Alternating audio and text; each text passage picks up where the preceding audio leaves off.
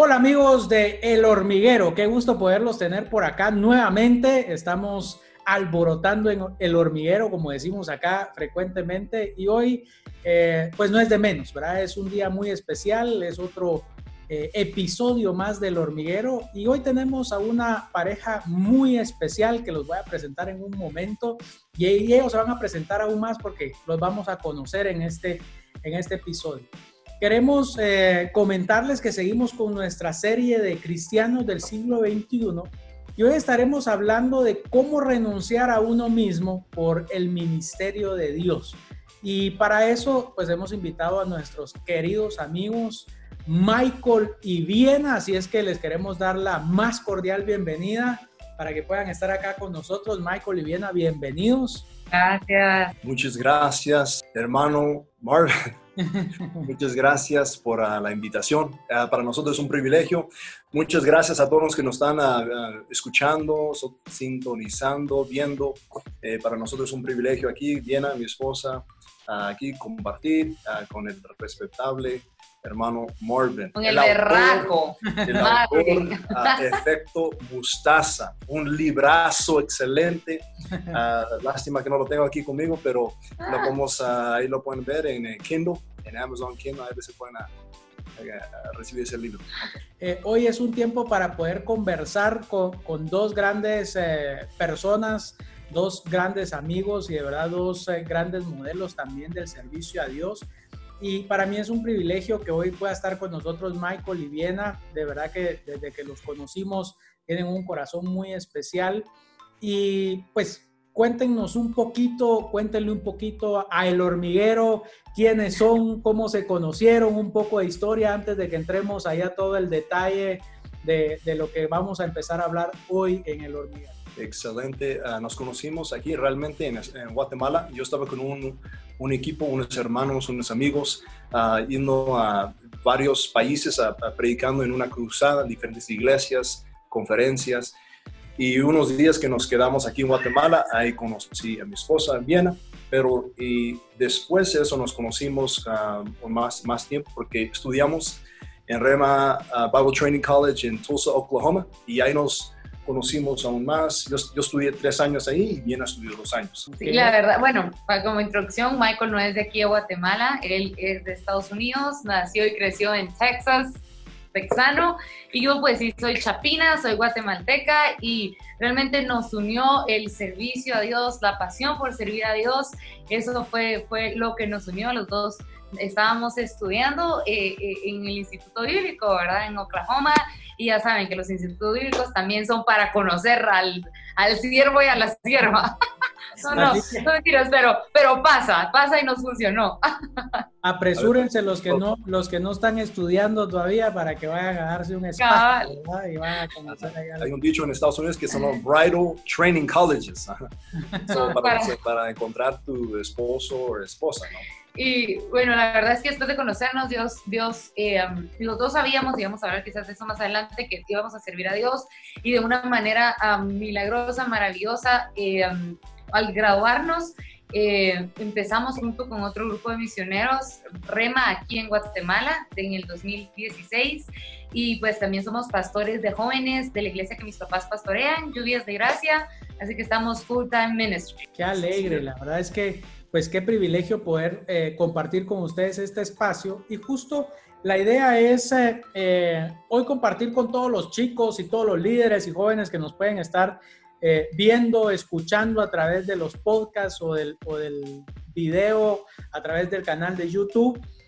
un poco la pregunta es, antes de servir en el ministerio o, o si siempre estuvieron en el ministerio, y antes de conocerse y antes de dedicarse hacia full 100% al ministerio, ¿a qué se dedicaban? ¿A qué te dedicabas Viena y a qué se dedicaba Michael? Uh, yo me dedicaba, a, pues trabajaba en, un emergency room, uh, centro de trauma en, Oklahoma, un médico, uh, traumatología. Entonces yo trabajaba en, en eso. antes de eso trabajé en supervisor de industrial de seguridad. Ah, entonces yo trabajé eso y entonces yo creo que ya en el Instituto Bíblico en Rema en Estados Unidos, durante ese tiempo, ya después eso en 2015 es cuando dejé todo, dejé mi licencia todo lo que he estudiado, ¿no? Y me vine a Guatemala a servir a Dios 100%, como misionero. La verdad es que para mí es un poco diferente, ¿verdad? Y, y eso es lo bonito, que que así como Jesús llamaba a diferentes personas, diferentes áreas, diferentes contextos, para mí realmente eh, fue un poco diferente como a qué me dedicaba antes. Soy hija de pastor, bueno, soy nieta de pastor, nieta de pastor, hija de pastor, ahora somos pastores. Y um, Dios me llamó al ministerio cuando tenía 13 años. Creo que siempre fue como un poco, un poco más madura a mi edad. Y um, me faltaba un día para cumplir los 13 y yo sentí el llamado de Dios y desde ese día yo supe que eso iba a ser por el resto de mi vida, como no, no, no, no me hice tanto de rogar, ¿verdad? Yo vi otros testimonios que yo no quería, yo, yo sabía eso y fui bien decidida. Y entonces desde que yo tomé esa decisión en mi corazón, acepté el llamado de Dios, todas mis decisiones han sido en base a eso, lo que estudié en el colegio, en la universidad, irme a, eh, a Estados Unidos a estudiar, que Dios me abrió una puerta de una manera milagrosa. Entonces, no, siento que no, no puedo decir como a qué me dedicaba antes porque toda mi vida supe que esto quería hacer, pero sí tengo una licenciatura en mercadotecnia y publicidad. Y um, bueno, mezclar estas dos cosas, ¿verdad? La teología y, y mercadeo ha sido una fusión interesante. Así que creo que eso es diferente, nuestras dos historias, ¿verdad? Perfecto, ¿no? Pero súper interesante. La pregunta es, eh, eh, pues tal vez para, para Michael también, ¿Qué fue eh, esa palabra? ¿Qué fue ese momento? Eh, bueno, bien ha comentado un poquito que a los 13 años hubo algo ahí que le, que le dio el llamado especial. ¿Qué fue esa palabra? ¿Qué fue eso que los inspiró a decidirse? Porque pues, hemos escuchado también muchas historias de gente que nace, crece, hijos de pastores también, que no tienen eh, pues el deseo de continuar muchas veces ese legado o de, o de estar al 100% en el ministerio, estar en el ministerio, pero tal vez no al 100%, pero ¿qué fue lo que hizo en cada uno de ustedes despertar y alborotar ese hormiguero allá adentro, decir, no, esto es lo que yo quiero para mi vida? Bueno, ah, no me quiero meter mucho en mi, en mi, testimonio, pero yo estaba en, puede decir, en el mundo, uh, pero en el 11 de septiembre de 2005 recibí una visión uh, de la venida de Jesucristo y desde ese, esa visión, ese encuentro, esa experiencia, viviendo esa visión de la venida de Jesús, eso es cuando me, me convertí, me desperté, fui a la iglesia, me, entregué a Jesús. Pero desde niño mi sueño siempre era quería ir al cielo. Mi familia no eran, no somos, eran cristianos, católicos que no iban a la iglesia. Entonces, pero mi sueño, si le puedes preguntar a un, niño, a Michael, a los 5, 10 años, ¿qué es tu sueño? Mi sueño era, yo quiero ir al cielo, yo quiero ir a, a heaven, ¿no? Entonces, yo cuando me convertí en 9-11-2005, uh, recibí a Jesús, recibí salvación. Entonces, yo, yo recibí mi sueño. Entonces, yo creo que después de eso, mi, mi pasión se convirtió, yo quiero servir a Jesús desde 2005. Y tú puedes decir, ah, Michael, yo creo que fue el pinulito, la, la, pizza que comió esa, noche, ¿no? Pero lo, lo, muy interesante de este sueño, esta visión, de tres años después, mi hermano Ergan uh, recibió una visión de la, de la, segunda venida de Jesucristo el mismo día, en el mismo día de 9, 11, 2000, 2008. Entonces, después de eso, él también uh, eh, se convirtió y se entregó a Jesús a servir a, Dios. Entonces ahí empezó, se despertó, el hormiguero se movió eh, dentro de mi corazón. Entonces eso es porque este, este podcast, este, esta reunión, esta plática, esta charla es muy importante porque joven que nos está escuchando, nos están viendo, que, que Dios puede tener un encuentro con tu vida, una experiencia, uh, hijo de pastor o hijo de un líder, que, Dios puede despertar, mover eh, eh, ese hormiguero en tu corazón, porque cada uno de nosotros necesitamos tener una experiencia, un encuentro con el Espíritu Santo, un encuentro con su palabra, un encuentro con Jesucristo. Yo creo que conmigo también fue, no, pues no fue igual la experiencia, venimos de dos contextos muy diferentes, pero, pero también fue una experiencia. Realmente no quiero hacer tan mística la cosa, pero no le puedo poner palabras o, o, no puedo decir lo entendí o, Dios me llamó de una manera lógica, intelectual. Fue, fue una, una voz interna, una convicción que surgió en mí. Em, Dios de Abraham, Dios de Isaac, Dios de Jacob, abuelos, tíos, papás, pastores, todo el mundo. Sin embargo, me llama la atención cómo así como Dios llamó a Abraham, a Isaac y a Jacob y tuvo un encuentro con cada uno de ellos, Dios también tiene un encuentro. Y yo sabía que por más que mi familia todos eran ministros, no quería decir que yo estaba obligada, pero Dios eh, se encargó de tener un encuentro conmigo, una experiencia conmigo, de retarme. Y claro, viene la pasión y el dolor que uno siente por, por ver a nuestra generación, en lo personal, yo, mi generación, mi nación, ¿verdad? Eh, son lo, que, lo que está en mi corazón, pero también fue una experiencia que Dios, Dios me habló, así como Moisés tuvo ese encuentro con, con la zarza, creo que así me sucedió a mí un día antes de cumplir 13 eh, años en una prédica de mi papá, realmente no recuerdo bien que estaba predicando, pero sí recuerdo que Dios estaba poniendo una carga por mi generación. Qué bonito, la verdad es que pues a algunos les sucede de esa manera. Yo siempre estuve la, tuve la expectativa de decir, bueno, de repente cae fuego del cielo, algo por el estilo, algo que diga, Marvin Paredes va a hacer esto. Pero no, ¿verdad? Eh, creo que Dios llama de diferente forma y va motivando. Y lo que a mí me pasaba es que yo hacía cosas que yo quería y me iba mal. Entonces yo entendí que no era por ahí el camino. Dije, el Señor me quiere llevar a otro lado y cada uno de nosotros vamos en, esa línea. Eh, muchas de las cosas que, nos pasan nosotros como cristianos, eh, hoy jóvenes del siglo XXI, es que a veces queremos lograr nuestros sueños, queremos lograr muchas cosas, queremos alcanzar muchos proyectos y nos olvidamos del ministerio. Pero les ha pasado a ustedes, es algo muy curioso y, creo que sí, pero eh, algo que ustedes hayan tenido que decir, ala, yo quería hacer esto, pero en prioridad con las cosas de Dios he decidido renunciar a esto y prefiero servirle a Dios en esto. ¿Ha pasado eso eh, en ustedes eh, como personas, como familia ahora?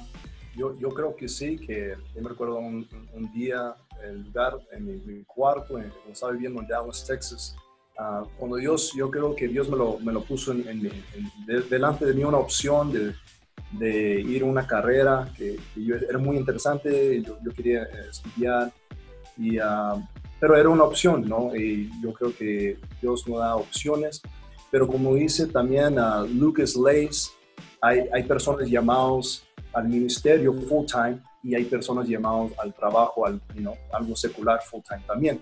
Entonces yo, yo estoy de acuerdo con él.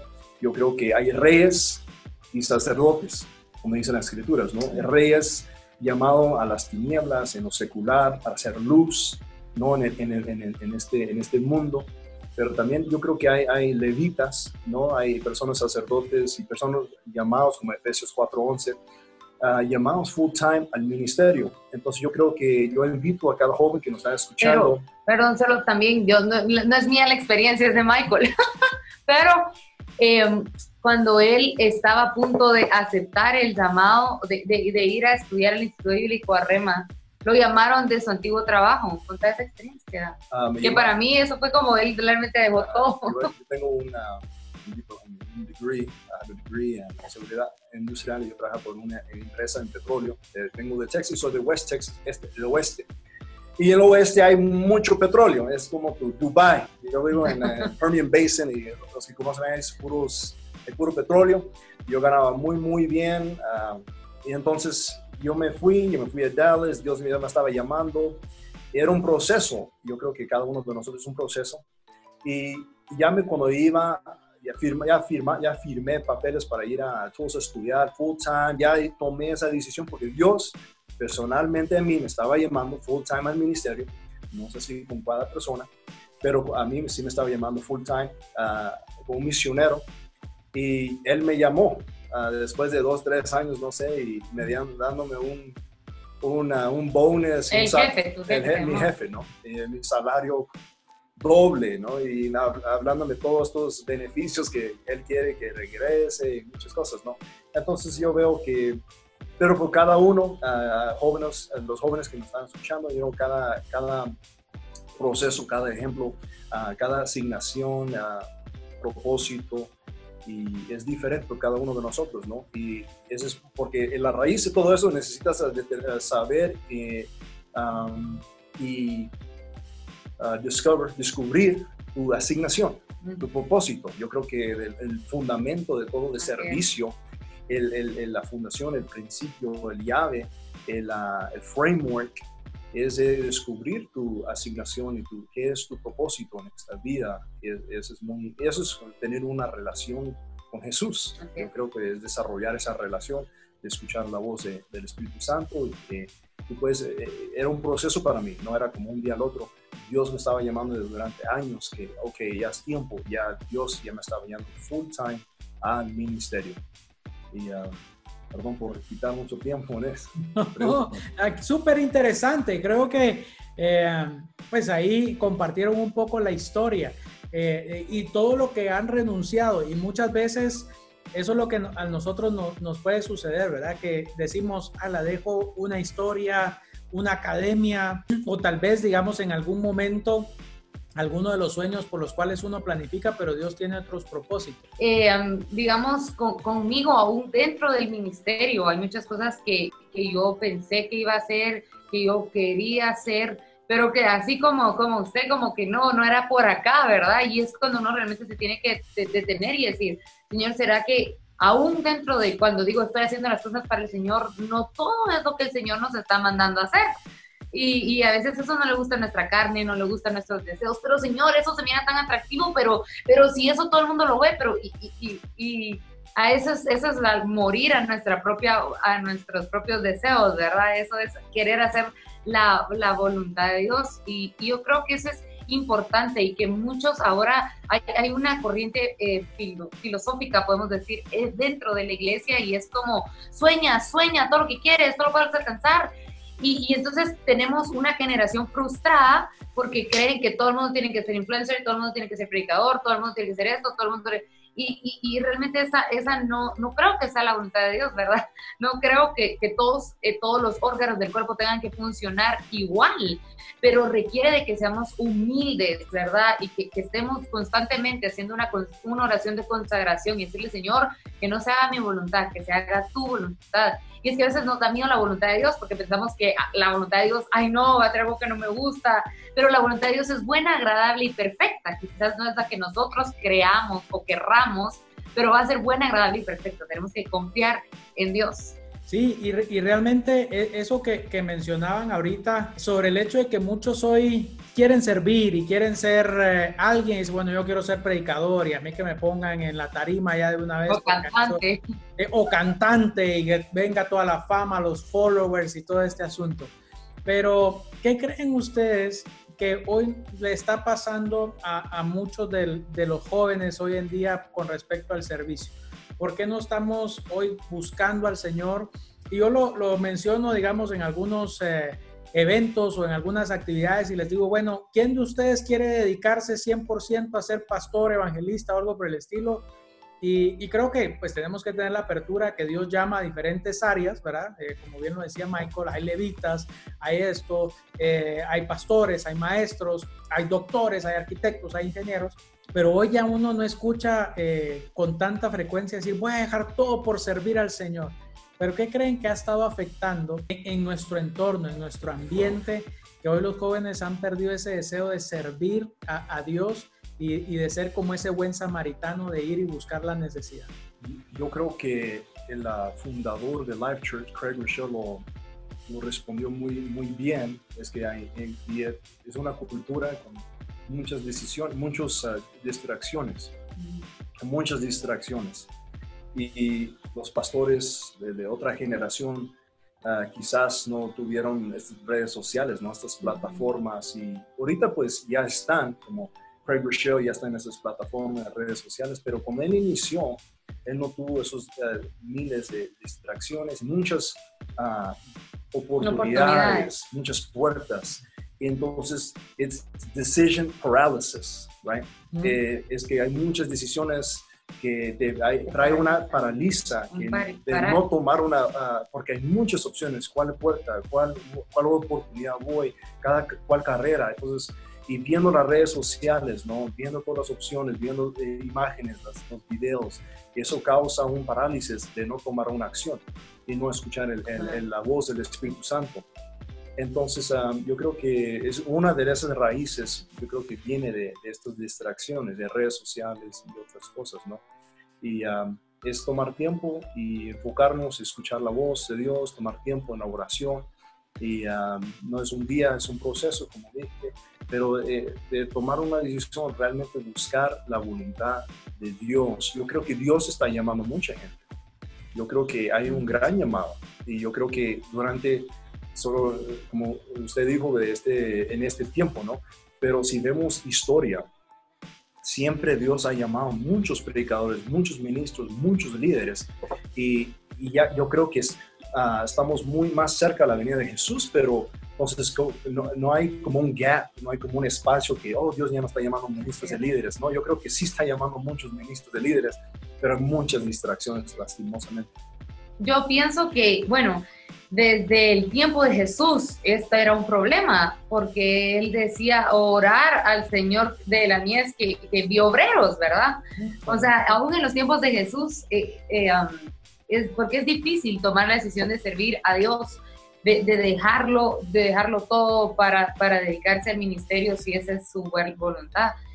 Em, sí creo que, que tenemos que, uno, que, que, tenemos que orar, ¿verdad? Tenemos que orar para que se levanten los obreros que se tengan que levantar. Y aunque, aunque son escasos, eh, por otro lado, creo que hay, nos hemos topado con jóvenes que quieren servir a Dios, y que al contrario hay que tirarlos a la otra balanza. Mira, termina tu tesis, eh, no, ¿verdad? Eh, terminar lo que has empezado y, creo, creo que hay de los dos. Pero en general yo realmente creo que ese es un problema que ha habido siempre, desde el tiempo de Jesús, que la gente no, no, no, no les da miedo decir sí al llamado, pero creemos en una generación que en medio de esta crisis, con mayor fuerza, con mayor denuedo, se va a levantar y va a decir sí, acepto el reto. Hoy vamos a alborotar el hormiguero con el servicio y motivar a los jóvenes a que puedan estar en eso. Pero sí es cierto, muchos jóvenes, eh, pues yo creo que, como decía Michael, hay una encrucijada. Gonzalo Chamorro en uno de los episodios mencionaba eso.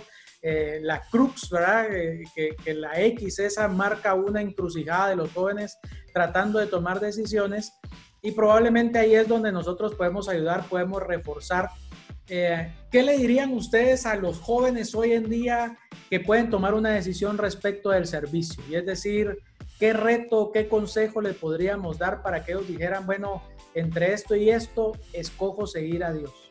Yo, bueno, yo realmente creo que a veces hacemos muchos estereotipos, ¿verdad? De qué es servir a Dios y conforme, conforme la historia avanza, los años avanzan, la iglesia también se tiene que adaptar, la esencia y los principios son los mismos, pero la forma es como uno se adapta, al igual servir a Dios ahora lleva otros retos que no llevaba antes, hay otros beneficios que antes no existían. Por ejemplo, yo miro ahora, es vital en una iglesia, en un ministerio, contratar a un diseñador gráfico. Yo pongo, me pongo a pensar, en el tiempo de mi abuelo jamás hubiera contratado un diseñador gráfico. ¿Qué es eso? ¿Para qué? Pero, o sea, las cosas cambian y no tenemos que que, hacer un estereotipo de, de, qué servir a Dios. Creo que se puede servir a Dios de, muchas maneras, en, muchos empaques, pero siempre el mismo objetivo. Entonces, primero para mí es no hay que hacer estereotipos, ¿verdad? Hay que decirle, meternos con el Señor decirle, Señor, ¿qué es lo que quieres? ¿Cómo quieres que yo sirva? ¿Cómo quieres que yo impacte a esta generación? Creo que, creo que eso va a depender mucho. número dos, Em, no, no, tenemos que comer ansias ni forzar nada. Muchos de nosotros, Dios ha puesto un sueño, uno o muchos sueños en nuestro corazón y, y a veces por querer forzar las cosas podemos, podemos crear Ismaeles, ¿verdad? Y una vez yo muy ansiosa por querer hacer tanto y sabiendo que me había llamado, y mi mamá me dice, mira, quiero, quiero hablarte. Ella me vio en este, en este nivel de ansiedad y, me puso un ejemplo que marcó mi vida. Me dice, cuando a, David lo llamaron, cuando, cuando David fungió como rey, ¿qué estaba haciendo? Estaba en el campo pastoreando, adorando a Dios. Ok, después de que lo ungió, ¿qué siguió haciendo? Lo mismo. Buscó él el palacio, no, todo fue a su tiempo y todo fue dando. Pero David tomó ese ungimiento, recibió ese sueño, ese llamado y continuó adorando a Dios, obedeciendo a sus padres y Dios se encargó de poner todo. Y creo que ese es un llamado para esta generación, ¿verdad? Que necesitamos estar adorando a Dios. Qué bueno si Dios nos ha llamado, si Dios ha puesto sueños en nuestro corazón, todo va a ser a su tiempo y cuando dejamos todo en, en, las manos de Dios. Él pone las oportunidades y Él levanta como Él quiere. Y finalmente, el por qué. ¿Por qué necesitamos que se levante eh, una generación? Hay muchas cosas que Dios no va a hacer hasta que nosotros la hagamos. No porque no pueda, sino porque Él, él, dejó establecido leyes a las que Él mismo se somete. Y, Él necesita que, que, prediquemos la palabra de Dios. Y bueno, Dios tiene el control, Él que mire, eso no es así, porque entonces Él no nos hubiera dicho que oráramos por obreros, que evangelizáramos. Él necesita que nosotros abramos nuestros labios. Ni los ángeles tienen el privilegio que nosotros como seres humanos tenemos. Y nosotros Dios nos ha capacitado, nos ha adoptado, nos ha dicho que mejores cosas íbamos a hacer, mayores obras. ¿Cuáles son esas mayores obras? Si Jesús resucitó muertos, esas mayores obras es que la gente reciba a Jesús como su Señor y Salvador y sea trasladado del infierno al cielo. Ese, es, ese es el gran misterio, ese es el gran llamado, ese es el ministerio que como hijos de Dios y como full-time ministers o, como, como eh, colaboradores parciales de un ministerio tenemos que hacer. Esas son las mayores obras, esa es la importancia que digamos sí al llamado. Que hay muchas cosas, hay muchas almas que no van a ser salvas hasta que nosotros nos levantemos y abramos nuestra boca. Y perdón, señor Alberto Hormiguero. No, Yo solo quiero comentar unos, unas cositas. Uh, cuando yo empecé, uh, Dios solo me guió a, antes de servir, es, es, es, tomar más tiempo con Él y, me unió con eh, mi pastor en, en, West Texas en ese tiempo a, orar, a orar en la mañana, ese es mi, era mi, tiempo de servir. Y yo solo siendo guiado, guiado por el Espíritu Santo a orar, a unirme a un grupo de oración. Ese es donde Dios me guió primeramente a unirme con ese grupo de oración, de servir en esa área. De ahí me invitaron a ayudar con el, el, sonido. Yo no sabía nada de sonido, no creo ni, ni puedo determinar, no sé cómo Dios me, metió en eso, pero yo obediente me uní al, al, equipo de sonido. Estaba ahí, no sé, unos meses y luego de ahí Dios me abrió una puerta solo por estar en, en, en el grupo o en el equipo de sonido que vamos, vamos a ir a predicar a las cárceles. Yo no, a mí no me gusta en ese tiempo pues estar en un púlpito alta, pero fui a apoyar ese, ese equipo y luego Dios me dio una oportunidad de predicar en, las prisiones, en las cárceles y yo creo que Dios, yo solo siguiendo el Espíritu Santo, ¿no? Pero yo creo que es muy importante, uno, ser guiado por el Espíritu Santo, dos, es que como hoy en este día ya, ya trabajando full time en el ministerio, yo, yo digo, wow, ¿por qué no serví en, en otras áreas? Ah, de niños y, y otras áreas. Yo, yo, yo a veces me arrepiento de no, por lo menos, unirme a otro grupo. de, de, de, como decir, probar, de, de, escuchar o aprender, ¿no? Entonces yo creo que hay un balance, pero siempre ser guiado, ¿no? Pero yo creo que es muy importante que, a joven, te, te invito, que Dios te está llamando, que puede despertar ese hormiguero y que tú puedes servir a Dios Ah, hay un dicho en inglés que, ah, que se escucha que don't, don't take your gifts, uh, your, your talent to the grave. yo creo que eh, en, en, otras palabras, el lugar más rico, más rico en todo el mundo son los cementerios. ¿Por qué no son los cementerios? Porque hay libros que nunca fueron escritos, hay música que nunca fue escrito, ni cantado, hay, hay, hay talentos, hay, hay una gracia, hay unciones que nunca fueron usados para el reino de Dios y que Dios, eh, hay depósitos y gracias y, y, mucha revelación que se fue al, cementerio, se fue.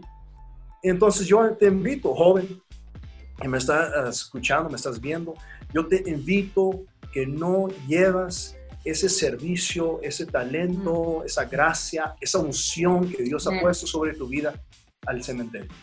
Quizás vas a vivir unos 10, 20, 30, 40 años, no sé, pero que no, no, no le, el, el, la muerte, el, the grave is not worthy of your gifts.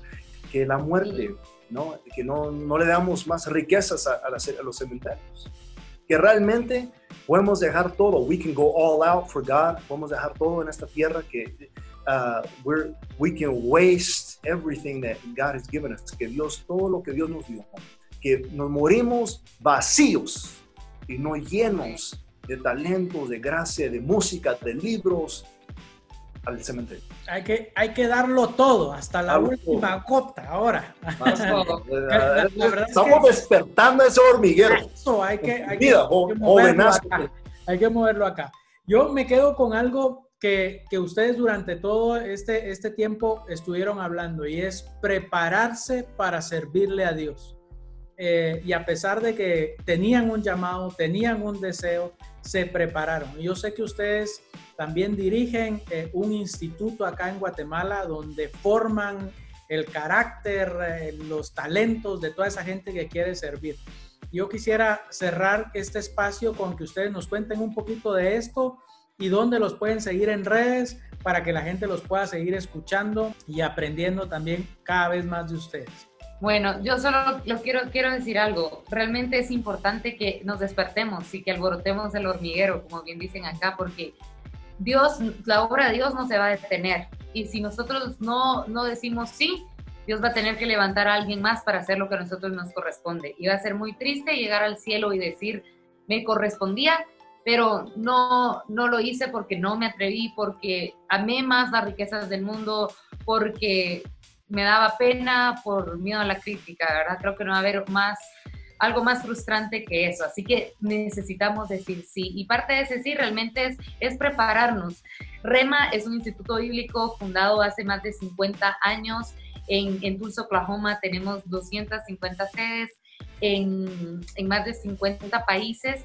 En el 2016 la formamos REMA Guatemala y um, em, tenemos casi 100 graduados, gracias a Dios, ahorita se va a graduar la cuarta promoción.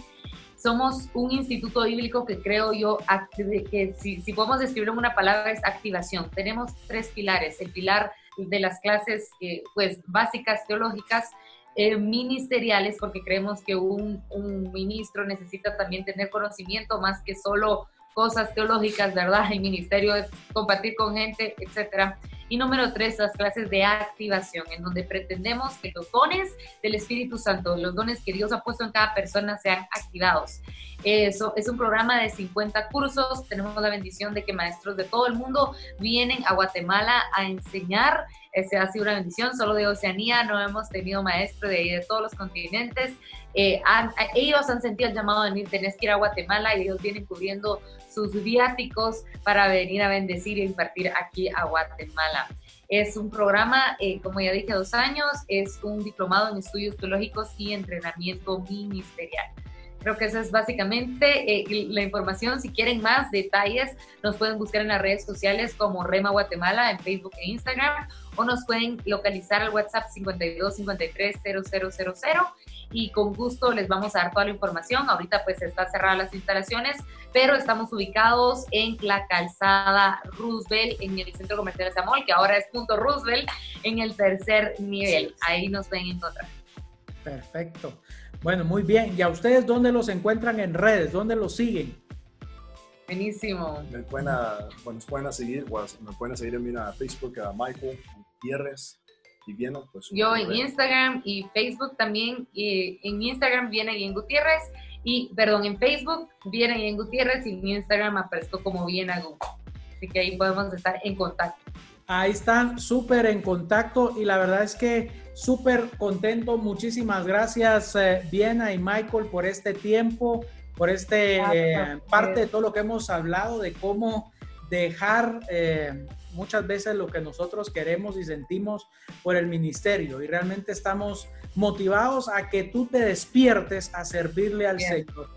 Así es que tenemos que aprovechar este momento. Así que nuevamente muchísimas gracias. Les agradecemos a Michael y a Viena por este tiempo. Y a cada uno de ustedes que, que estuvieron en sintonía, los invitamos a que alborotemos el hormiguero. Acá está, ¿eh? listo.